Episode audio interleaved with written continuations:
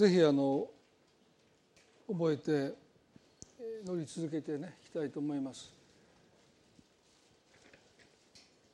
先週 JC の新年盛会に依頼、まあ、招かれて、えー、柏原市にある国部福音教会ですねあの礼拝もお願いしますと言われましたのであの分かりましたということで、えー、まあ第一礼拝第二礼拝をしておられるので、えー、第一礼拝から来れますかと言われたので、まあ、大阪市内ですから、まあ、行けますと言ったらですね8時からだったんですね。それやったら断ってよかったなと思いましたけどはい8時ですか9時だと思ってたのでで、まあ、朝早く行ってで住宅街の中にあってすごい狭い道があってですね大体最初来て皆さんたどり着かないんですって言ったけど本当にたどり着かなくてもう近くまで来てるけどもう狭い道でどこ行っていいか分かんなくなってまあ携帯でお電話しながらようやく到着して。まあ、あの普段しないネクタイをしてるから余計緊張しますよね。であのまあでも2回メッセージをして午後の新年生会でも、まあ、お話をしてあの、まあ、個人的にはねあのとても、え、父を知る年配の方がいて、まあ、お父さんのバイクの後ろに乗っていろんなところに出かけましたっていう、まあ、そんなことをおっしゃってくださる、え、男性の年配の方もいてですね、まあ、すごく個人的にも、えー、父が亡くなって山も近くなので先生が「今行きますか?」って言われてももうもう今夜もうくたくたで今度にしますって言ってであの寒かったですよね。でも外にお店が出て皆さん外で喋ってるので僕はもうちょっと中にいますって言ってあの寒さは弱いのでって言ってですね。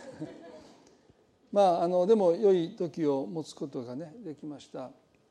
そしてあの17日は、えっと、州法でも報告して案内してましたけれども阪神・淡路大震災の追悼の式が御影教会で持たれましたあの20年を節目にね一旦終わられたものを、まあ、ゆりさんの願いであの継続したいということでねあの御影の教会を会場として、まあ、立派なあの教会が建ってるんですね。えー、そこであの前回はその地震発生時の早朝に持ってで今回は6時半に持ったんですね。え、そしてあのメッセージを依頼されたんですけども今までそういう震災関係の集まりでメッセージをしたことあるいは依頼されたことがなかったのであの、まあ、被災していませんよね。あの大阪で、えー、激しい揺れがあってえまあ、そのタンスが倒れそうになったのを必死で抑えたというですねえその経験はありますけども、まあ、何か被災したわけではないので、まあ、その私が、まあ、その会場にはねクリスチャンだけじゃなくて、えーまあ、いろんな活動をしておられる関係者の方クリスチャンじゃない方も来られるので、まあ、あんまりキリスト教キリスト教的なメッセージができないということもあってあの原稿に向かうんですけども私にその方たちを慰める言葉があるのかなって言って、えー、祈りながら準備をしようとするんですけど全然書けなくてですね、まあ、そうこうしてるうちに、えー、当日を迎えましたそしてまあその前に理事会があったので2時間ほどの理事会を経てあの6時半のスタートまで原稿と向き合ったんですけどやっぱりこう書けなくて、まあ、こんなことあんまりないんですね。えーまあ、今回だってまあ原稿を持ってここに立ってるわけですけどもほとんど原稿なしでそれもねよく知る皆さんがあの聞いてくださるんだったらもう原稿なしでも話せますいくらでもね。でもほとんど知らない。ニューライフから3名の方が来てくださってまああのちょっと心強かったんですけどほとんど神戸って私にとってあの異教の地じゃないですね。あの異教じゃなくてそのあのアウェイですよね。大阪だったらある程度いいんですけどやっぱり神戸で見かけみたいなね。もうなんかアウェイで話をするっていうのもあったりとかですね。まあちょっとこうそしてプラス原稿がないこんなことはめったにないんですよ。ですからそういう中でまあ仕方ない。何か神様は計画があるんじゃないかなということで、まあ、原稿ないまま一番最前列に座っていました。式が始まって、え、ある最初に立ってくださってお話をしてくださったのはその教会のメンバーの方で震災で家が全壊する中でこうもう地響きとともに家が崩れていく中に、まあ、その方はたまたまその日は家族と違う部屋で寝ていたんですけども、まあ、家がもう全壊してそして身動きが取れない中で大声を出して家族の安否を確認し合いました。でも真っ暗で何が起こったのかまだ見当もつかない中でとりあえず生きてる。でも暗闇の中で寒さの中で迫ってくる恐怖と戦いながらまあ奥様と聖歌を大声で歌い続けたっておっしゃってましたで日が明けてその聖歌を2人で大声で歌ってるその声を聞いてくださった方が、まあ、近くに日光証券の独身寮があってそこの若い人たちが建物の瓦礫を避けながら中に入ってくださって引きずり出してくださってね。そしてその寮を一時的な避難所にしてご近所の方を救出してはお連れしていく。その中には怪我をした人血まみれの人もいてその方おっしゃってましたけれどもせっかく救出されたのに亡くなる人がたくさんいました、まあ、目の前で顔がもう真っ白顔面蒼白してそして息を引き取っていくそういう方たち。助け救えなかった、まあ、そういう方たちがたくさんおられて今もそのことが悔やまれる。そしてご自身もね新幹線に乗っていて反対車線に列車がこう通行する時に揺れますよね。その揺れに体が反応してビクッてやっぱりしてしまうんです。ですから23年経ってもその時の揺れの恐怖そして目の前で死んでいった人たち。そういったことがですねまだ心に深いところに残っているんですということをおっしゃいました2人目の方は、えー、私はまあよく存じ上げなかったんですけども高橋光子さんという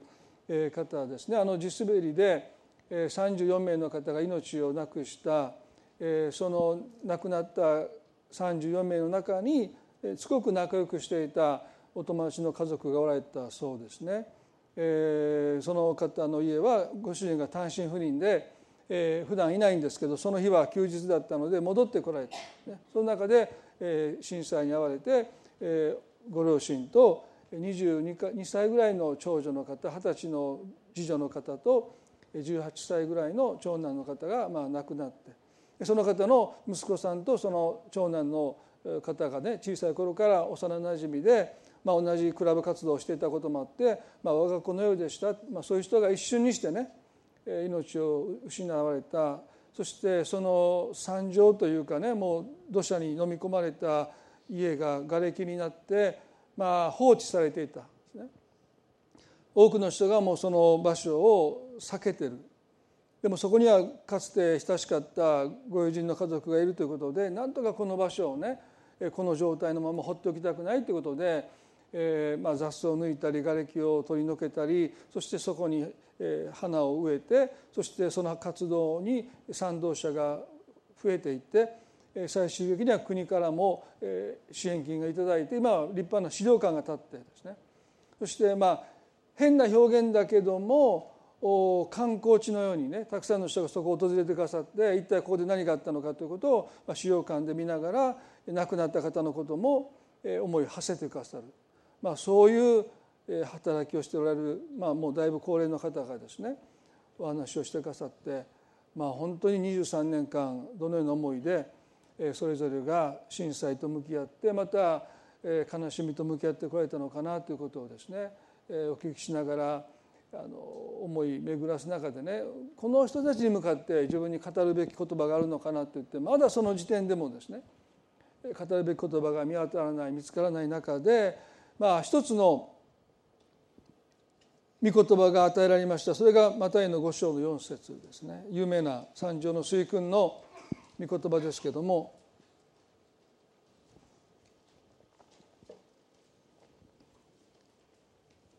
マタイの5章の4節。悲しむ者は幸いです。その人たちは慰められるからとおっしゃった。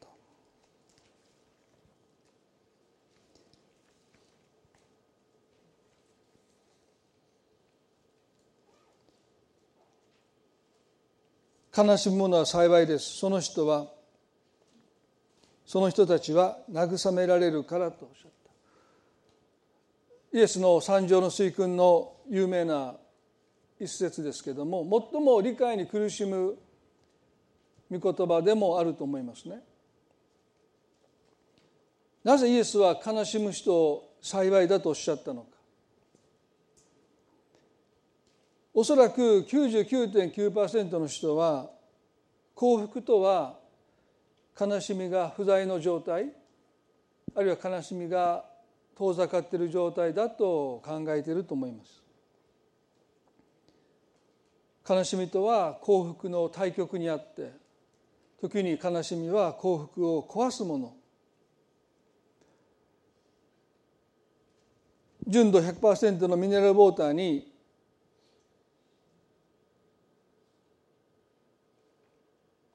有毒の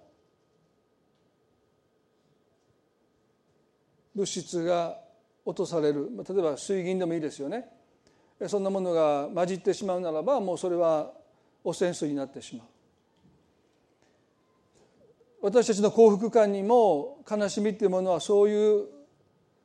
せっかくの幸福を築き上げてきた幸せをまあ台無しにしちゃう、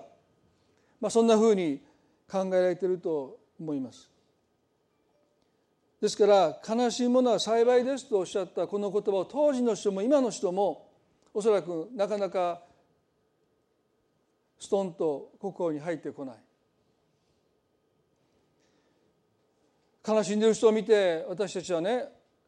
いいな羨ましいななんて思わないですよね。本当に悲しむ人を見て私たちの心も締め付けられます。もし皆さんが悲しみに暮れている人のもとに行って「あなた幸せですね」って言ったらどつかれますよ。何が幸せなんだって、なぜイエスは悲しいものは幸いだってそんなふうにおっしゃるのか。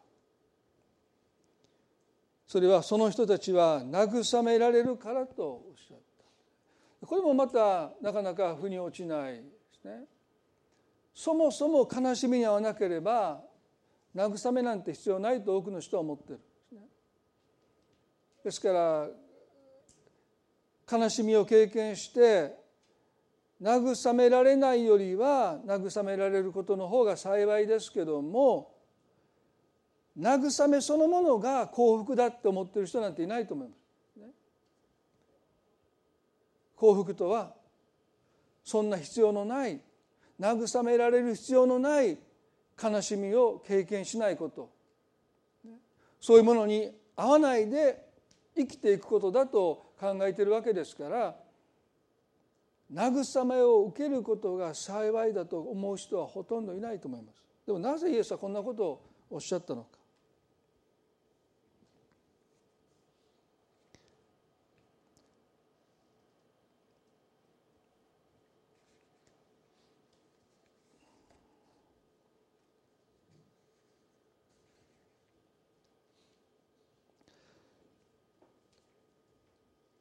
私あの原稿がなくて最前列に座っていてこのような悲しみを経験してこられたあるいは会場に後で知ったんですけど1歳のお子さんを震災で亡くした方も来られてた、まあ、そういう方たちに被災していない私が語るべき言葉があるだろうかとまあそういう視点で思いで原稿に向かっている時には結局何も書けなくてほぼ白紙状態で最前列で座っている時ですねこの御言葉が与えられてそして神様を与えてくださった思いはですねまさにその悲しんだその人たちそのものが神の慰めとしてそこに存在しているという姿ですね。この幸いとは悲しんだ人そのものが受け取る幸いというよりも悲しみを経験したその人が存在として幸いな存在になっていくんだ。人生でたくさんの悲しみを経験したから私はいや幸せですというようなものではなくて人生でたくさんの悲しみを経験していたゆえにその存在が幸いとなっている。大きな違いだと思いますね。たくさん涙を流したから幸せにならなきゃって多くの人は考えます。でも時に悲しみってものは一生言えないかもしれない。ああ私は幸福だっていうそんな幸福感に心が満たされる日が来ないかもしれません。まあそれは私が父を亡くした後の悲しみとの向き合い方の中でも通ずるところがあるように思いますね。でも確かに悲しんだ人はその存在が幸いとされてる。ご本人はそう思わないですよ。ああ私はなんて幸せなんだってご本人はそのように思わないんだけどもご本人に気づかないところでその存在が幸いとされてるってことをイエスはおっしゃったんじゃないかなと思いました。まああの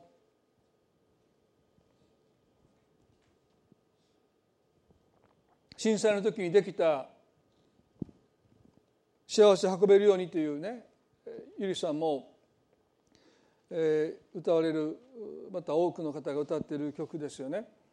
でこの作者であったのは小学校の音楽の教師だった臼井誠という先生がテレビで無残な姿に変わり果てた故郷の町を見ていて10分で作ったって書いてありました。で私はこの歌詞を読んでいてまあ今まであまりそんなに深く思わなかったんですけどあの日あの場所にいてその歌詞をもう一度思い巡らしましたこうありますね。自信にも負けない強い心を持って亡くなった方の分まで毎日を大切に生きていこうという歌詞ですね。あの絶望の中でもう一度人を立ち上がらせるのに必要な決意表明の歌だと思いましたね。あの無残なあの町をもう一度立て直していこうというこの地震に負けないというその決意がなければ多くの人は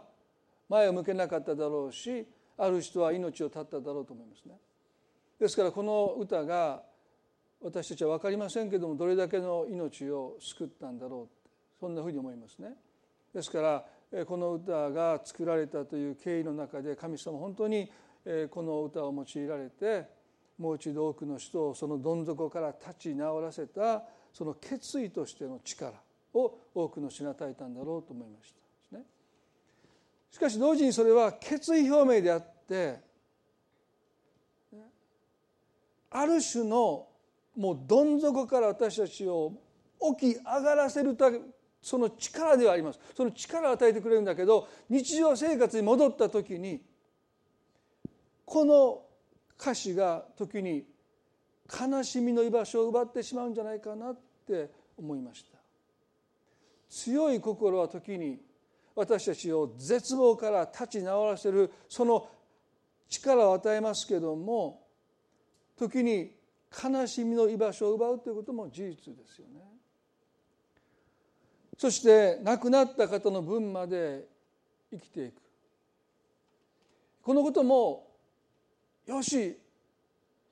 私は生かされた亡くなった方の分まで生きていこうというこの決意も人を前に向かせ絶望から立ち上がらせて死ぬことを思いとどませる決意の言葉だと思います。でも同時にこれはあくまでもあの震災直後に多くの人を奮い立たせる一つの決意としての役割というものがそこにあって。でも同時にね時にその亡くなった方の分ということが時に重荷になって多くの人の魂にのしかかってくる可能性だってある。ですから私はこの歌を別に批判する気もないしおそらくどの説教の牧師どの牧師が当時語る言葉よりもこの一曲が多くの人を励ましたんだろうと思いますね。そして今も励まし続けている同時に同時に私たちの魂の回復には私たちが神様から与えられた命を自分なりに自分らしく生きることに何ら在籍感を覚えなくなっていく。そこに私たちの魂が回復していくために時には亡くなった方の分まで生きようとする思いは私らしさを奪っていく可能性だってあるんだなって感じました。誤解を与えたくないですね。この歌を、まあ、ゆりさんも歌ってるし、まあ、ゆりさん目の前でね。まああの全然批判じゃないんですよ。皆さん分かりますよね？批判じゃないんですよ。でもあの場所にいて何かそういうことをすごく感じた瞬間です。それは私はね父が33で山で祈りながら召された時に多くの人がその死を悲しんでかさるだけじゃなくて進学校を卒業して2年余り「友よ飛鳥ヶ江子」というドキュメンタリー映画ができて1年で死んでしまったので私生児として生まれて生みの母と長い時間をかけて和解してクリスチャンになって家族から4年間離れて聖書学校に行った。その4年間私たちはほとんど父と会えなかった。父に遊んでもらった記憶もほとんどありません。ようやく父が戻ってきてもうあっという間に死んでしまいました。5番目の夫が生まれて2週間でしたから。ですから誰が考えたって彼の人生何だったんだなんでそんな生まれた時から私生児として、ね、悲しみを背負いながら、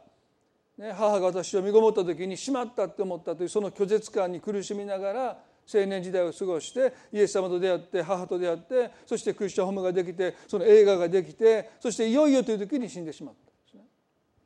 ですから私が牧師になることを決意した時に多くの人がお父さんの分までってお父さんがやり残したお父さんが果たせなかった思いをどうぞ受け継いで信之先生が信之さんが頑張ってくださいと言われて私もそれを何のためらいもなく何の違和感もなくそうだと思って父の分まで生きないといけないという思いである時期ずっと過ごしていましたね。でも父の分まであるいは亡くなった方の分までということはですねその根底にあるものは死がもたらした無念さに対する私たちの供養的な生き方を私たちに強いていくことだってあるということです。皆さん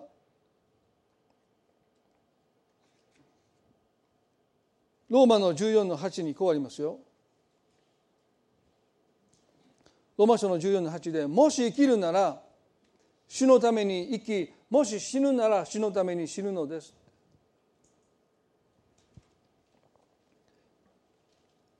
ですから生きるにしても死ぬにしても私たちは主のものですってあります。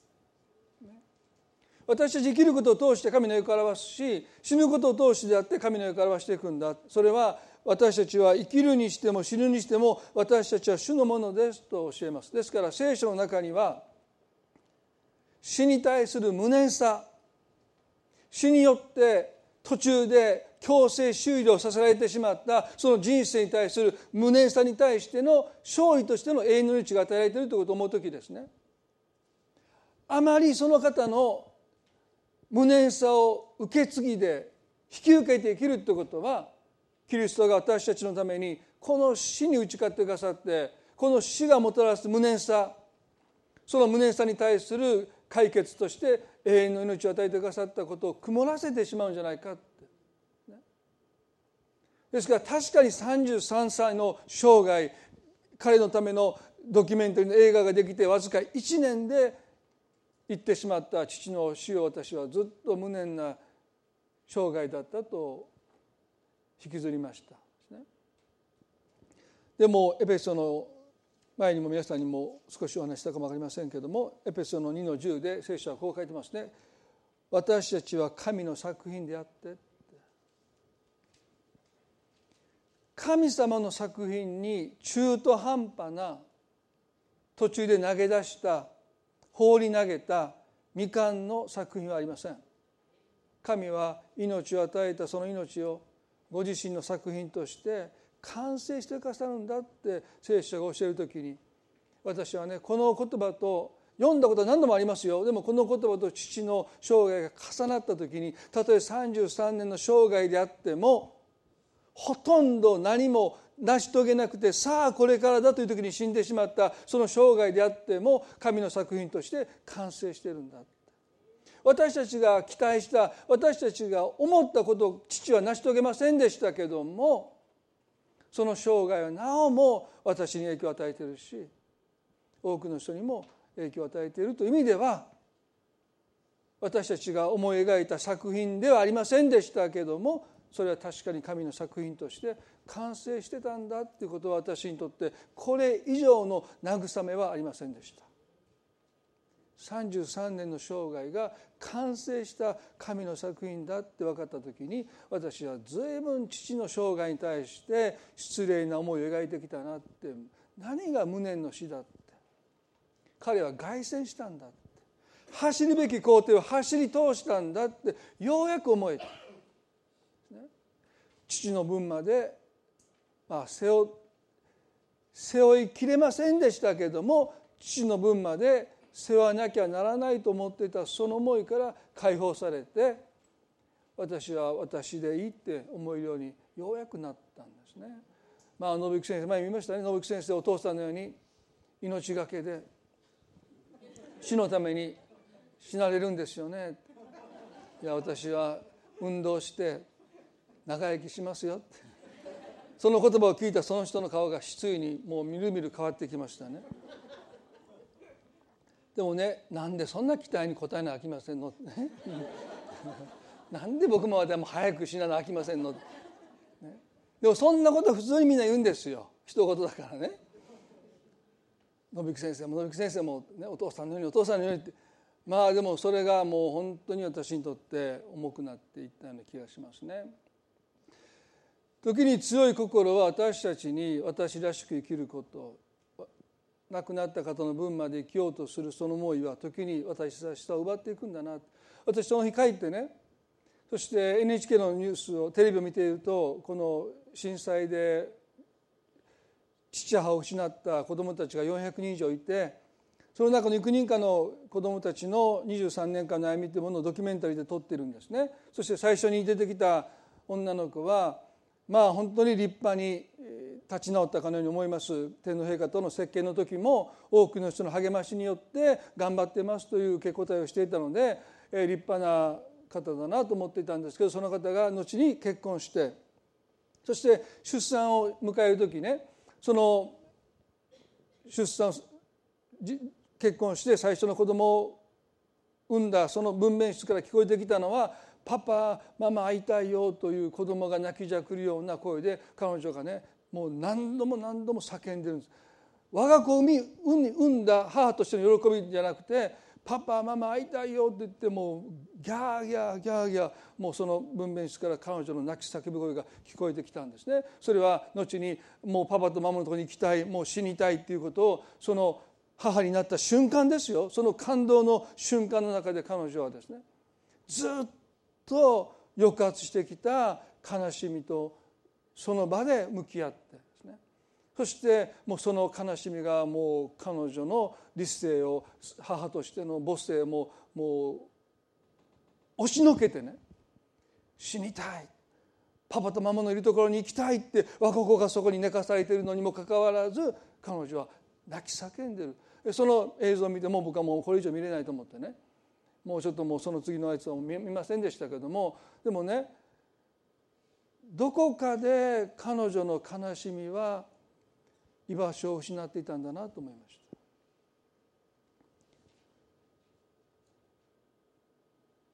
た。悲しむ者は幸いだって。でこの言葉をもし私たちが読み違えてしまうならば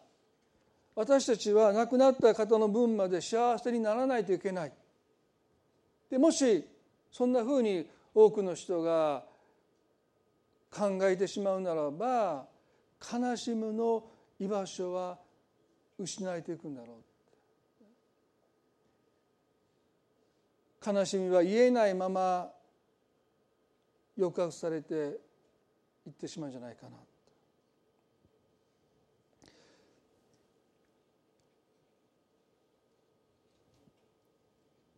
第二コリントの一章の3節から5節にこのように書いてますね。第二コリントの一章の3節から5節に私たちの主イエス・キリストの父なる神慈愛の父すべての慰めの神が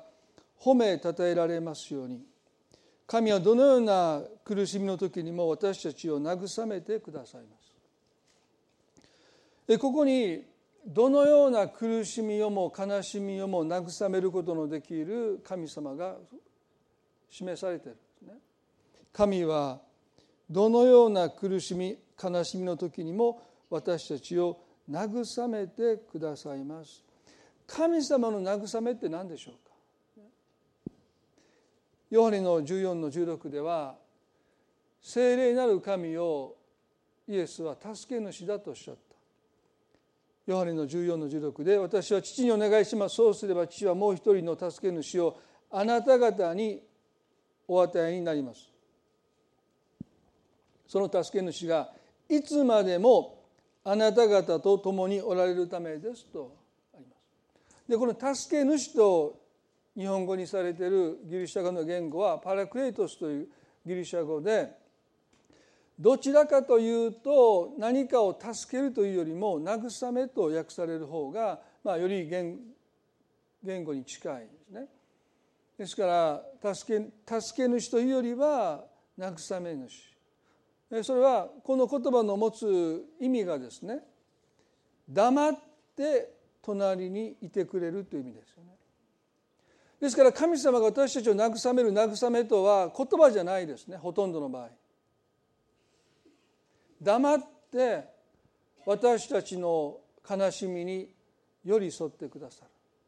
だからここでねイエスはその助け主がいつまでもあなた方と共におられるためですというこの共にいるということが神の慰めの本質です。ね、悲しみは私たちを孤立させます。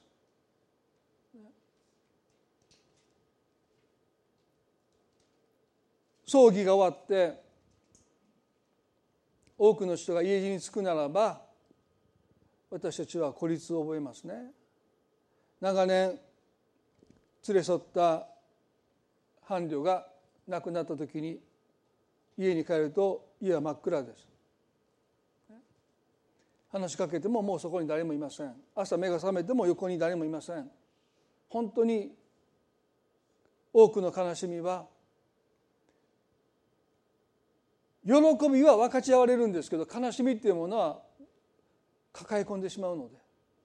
私たちを本当に孤独にさせますね。神の慰めはその孤独の中で共にいるという臨在を持って際立つんですね。皆さん喜んでる時って私たちはそんなに神様をね近くに感じない。それは神様感謝しますって私は言う時に神様は私たちの感謝を受ける対象ですよね。でも神悲しみの中で私たちは神を対象として見ないですよ。私と共に寄り添ってくださる私の悲しみの中にいてくださる方として私たちは神を経験します。嬉しい時感謝する時神を礼拝する時神は対象です。でも悲しみの中で私たちはこの方を私たちの信仰の対象ではなくて私たちの信仰の同伴者私たちの人生をいつも一緒に歩いていてくださる方として経験します。それが一つの幸いです。悲しみは神を私たちの信仰の対象者から私たちの人生の友にします。私たちの人生の同伴者にします。喜びはそれをしてくれない。神様感謝しますってやっぱり神様は喜びの中では対象なんですね。でも悲しみだけがイエスを私の横に置いてくれるんです。誰もいなくなったその葬儀の場所で長年連れ添った伴侶がいなくその部屋の中で一人だけいつもいてくださる友としてイエスが私の横にいてくださる。その関係に私たちの目を開いていくのは悲しみだけですよね。ですから悲しいものは幸いです。その人は慰められるからです。すなわち神が横にいてくださることにやっと目が開かれるからですとおっしゃったんですね。ですから悲しみそのものが幸いではないんですでも悲しみが開いてくる扉その扉に向こう側に私たちが経験する神が隣にいてくださるというこの神との関係こそが幸いなんだって言います。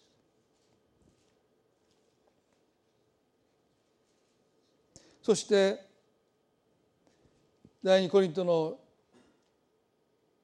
一章の四節はね神はどのような苦しみの時にも私たちを慰めてくださいます。こうして私たちも自分自身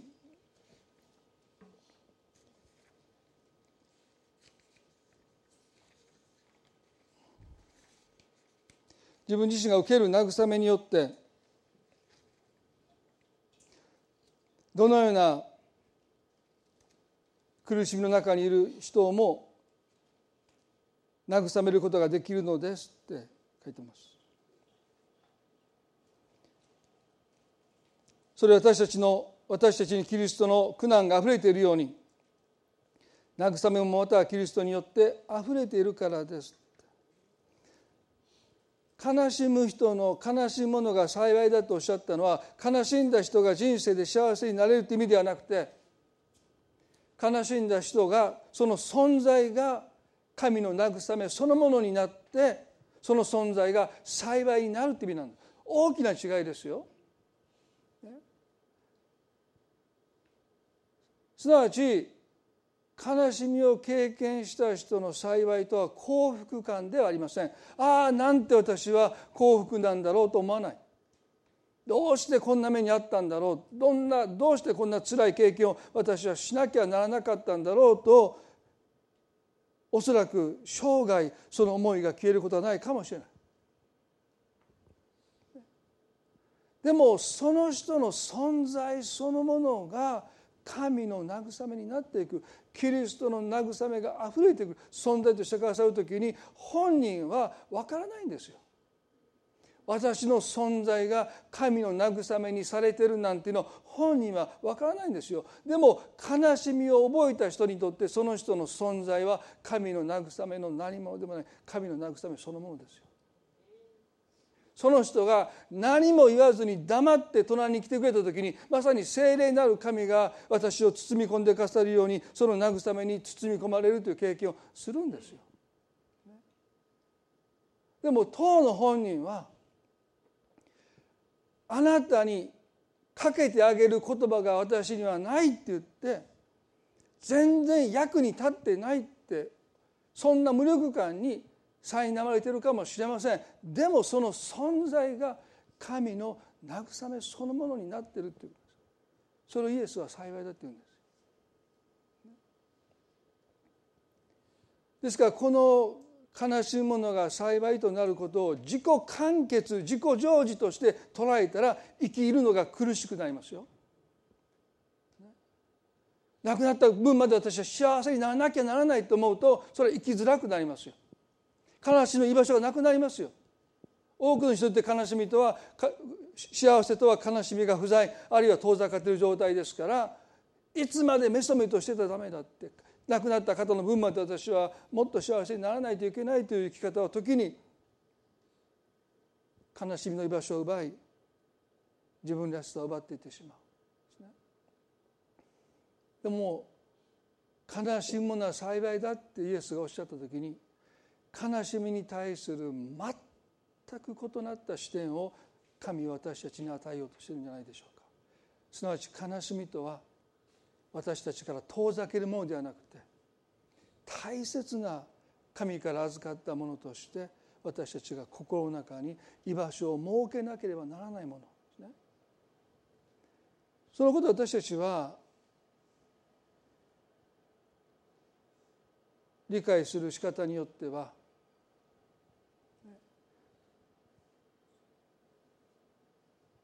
大きな違いが神の慰めを受けるということにおいて大きな違いを生み出してしまうんじゃないかな悲しむものは幸いだっておっしゃったこのイエスには悲しむことを肯定しておられる。あなたの人生に悲しみがいつまでもあることをイエスは肯定しておられるんだって。いやそれどころかその悲しみは神の慰めの入り口ですよね。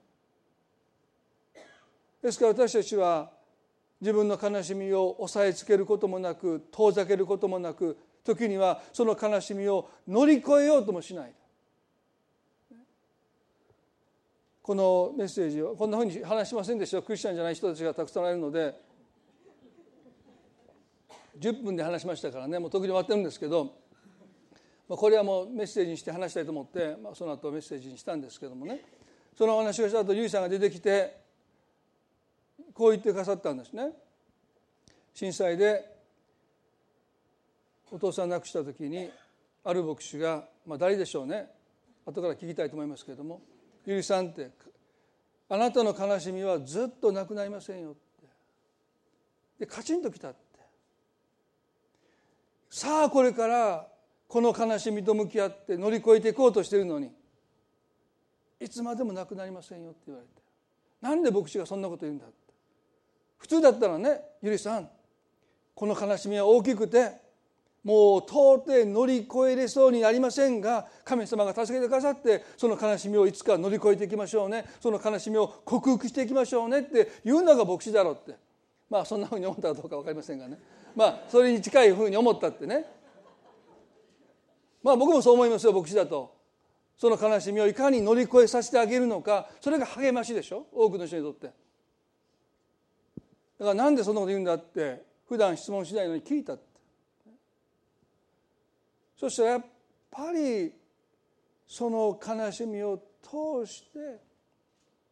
神様が憐れみを祝福を流し出してくださる管としてその悲しみがあなたに与えられているんだそういう趣旨のことを、ね、おっしゃった。それはイリさんの人生にとって多分悲しみと向き合うことにおいて最も健全なアドバイスと私は思います。もし彼女がその牧師の言葉を聞かないでその悲しみを乗り越えようとしたらおそらくその悲しみは詰まっていますよ。そこから慰めは出てこないんですよ。彼女の頑張り彼女の、ね、生きてきたそういうものだけが出てきてですね。そこから神の慰めはそこで詰まっちゃってね流れていかない。んですでも悲しみを乗り越えようとしないでその悲しみがずっと自分の心にあることを受け入れていったことによって神の憐れみが彼女を通して流し入れていくその入り口は塞がれることなく開かれた。それが多くの人が元気になりましたっていう彼女じゃなくてなお弟を失った悲しみがありますというその悲しみを通してキリストの憐れみがあふれているんですね。ですからそのことを私はもう一度あの場にいながらそれがね本当に正しいかどうか100%そうなのか私には自信がありませんでもそこにいて神様が私に示してくださった悲しみとの向き合い方悲しいものは幸いだって言ってくださったイエスは悲しんでいていいんだよって言ってくださってる悲しむことが幸いだ幸せだとおっしゃったわけじゃないでも悲しんでいていいんだよってあなたの存在がその悲しみを通して私の慰めそのものになっていくんだって言ってくださってるようにしか思えないんですね。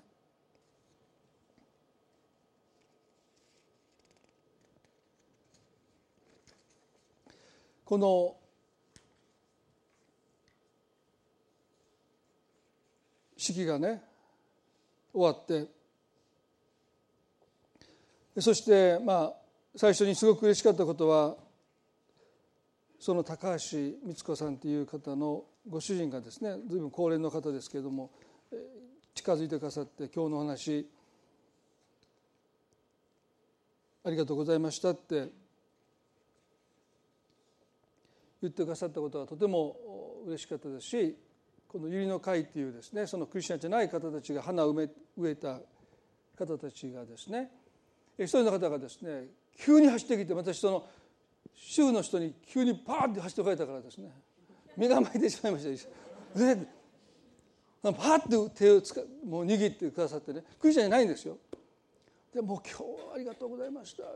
名刺はありませんかって。名刺なんか僕持ってないんでね。いやもうそんなメスともな名刺なんかありません、えー、あなた誰ですか？みたいなね。いやどこの誰ですか？どこの馬の骨ですか？みたいなね。そんな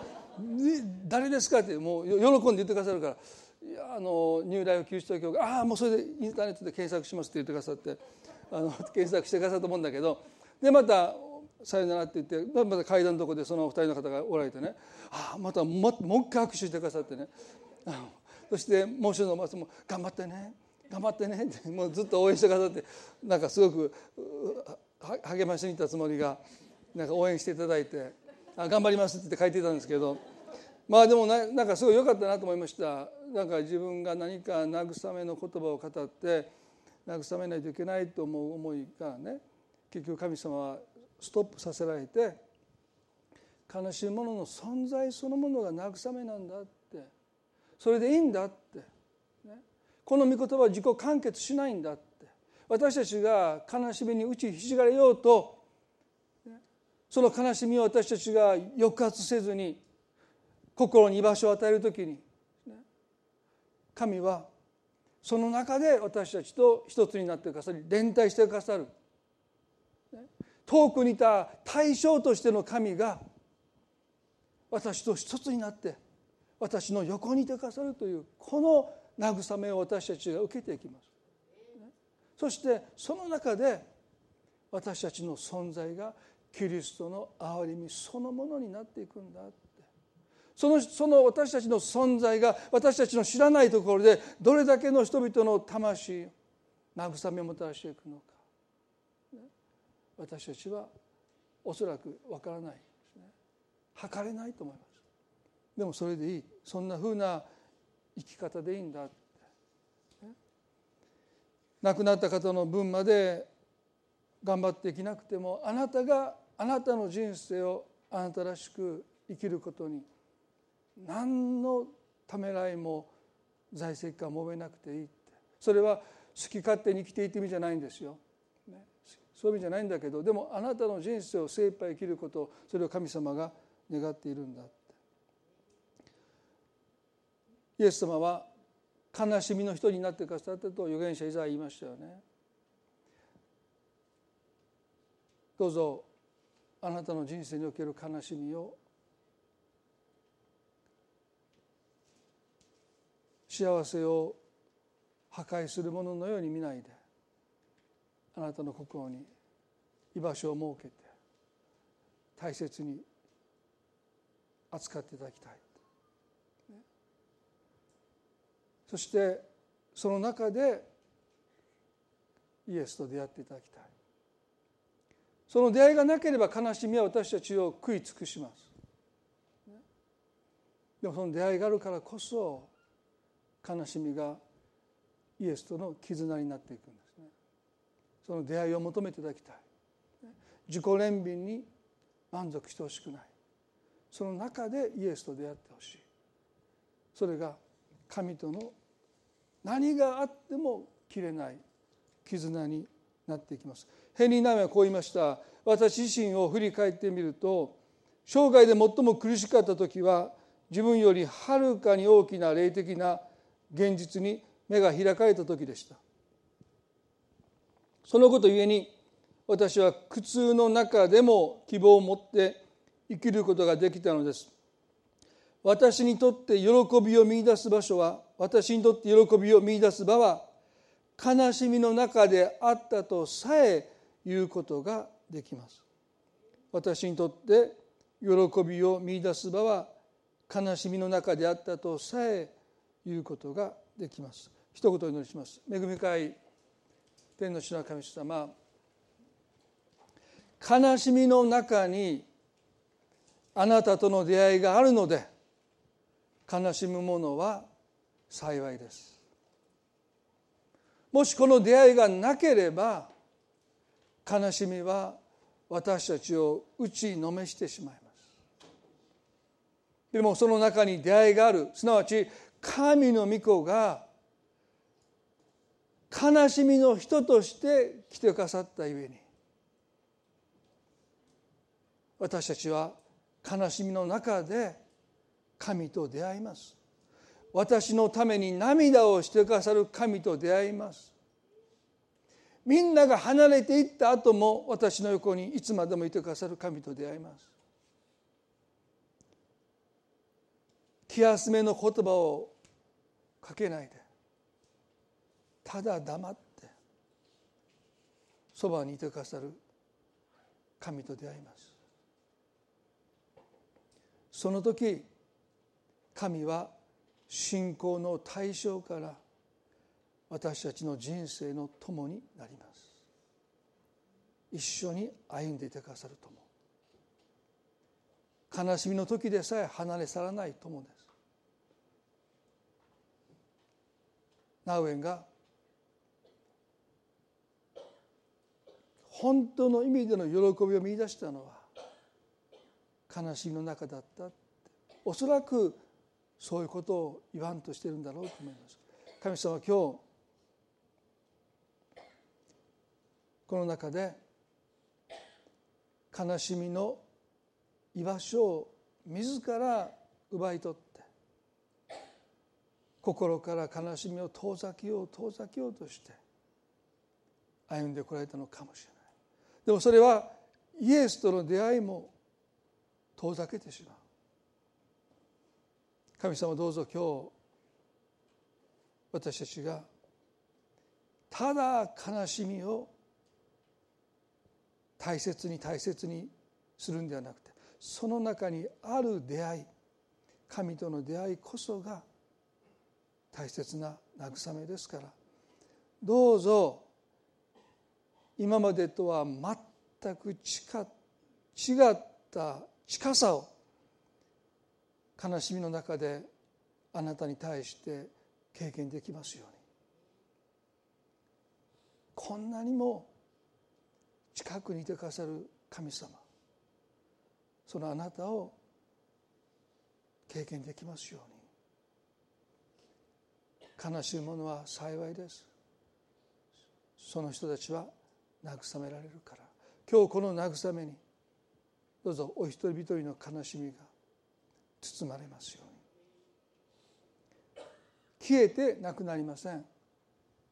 あなたの慰めにあなたの臨在にその悲しみが包まれていきます。その悲しみを通して神の憐れみがあふれてきます。あなたの存在そのものが幸いになってきます。あなたは葛藤するでしょ。うあなたは悲しみに暮れるかもしれない。でもそのあなたの存在が幸いとされるんです。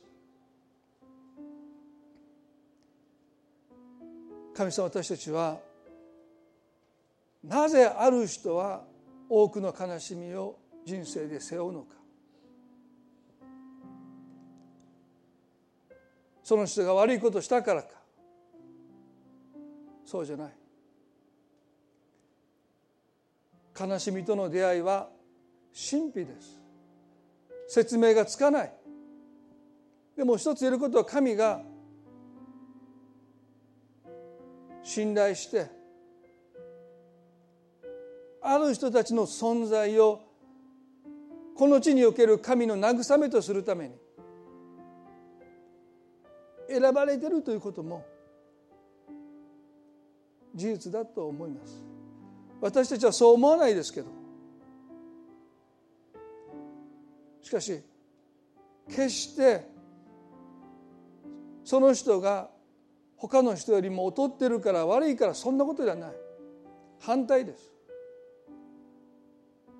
神様悲しみに対する私たちの心を開いてくださってますますあなたの慰めがお一人一人のその魂をその存在を包み込んでいきますようにあなたの慰めを感謝しまた神様はこの1週間の歩みを覚えてくださってどうぞ多くの気づきを持って私たちの心の目を開いてくださるように祈ります。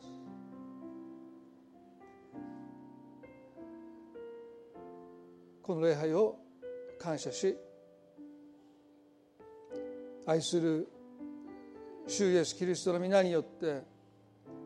この祈りを見舞いにお捧げいたします。それではどうぞ立ち上がっていただいてご一緒に賛美を捧げたいと思います。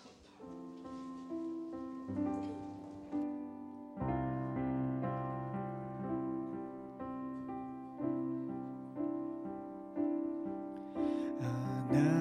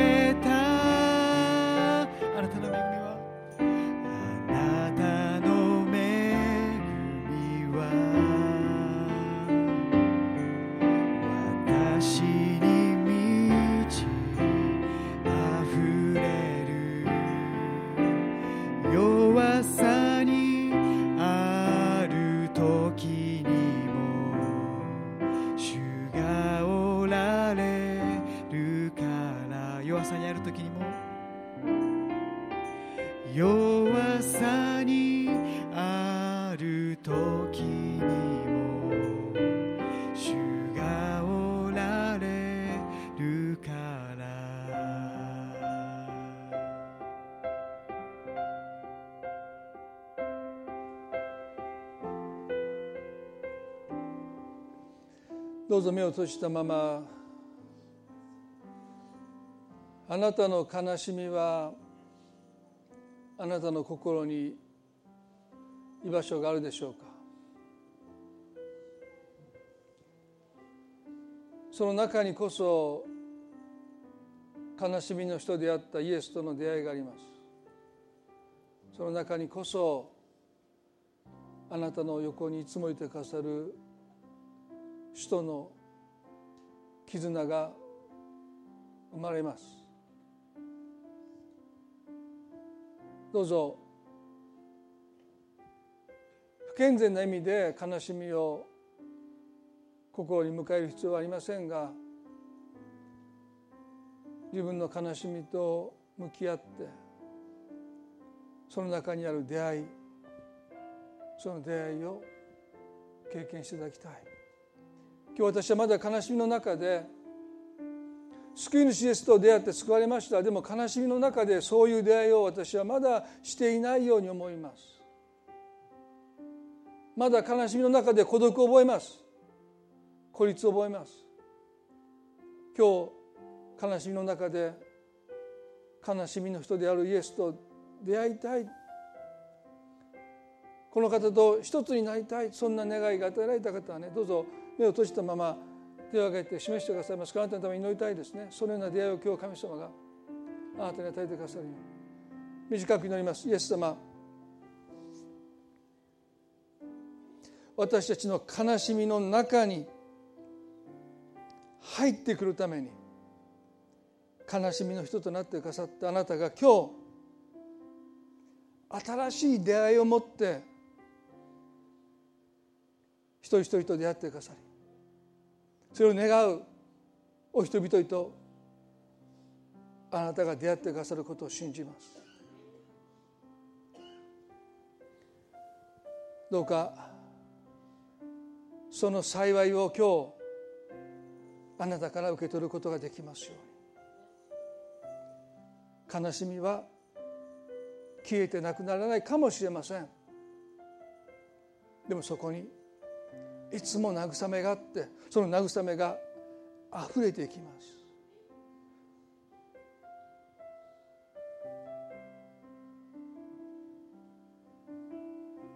感謝し愛する主イエスキリストの皆によってお祈りいたします。それでは礼拝終わっていきたいと思います。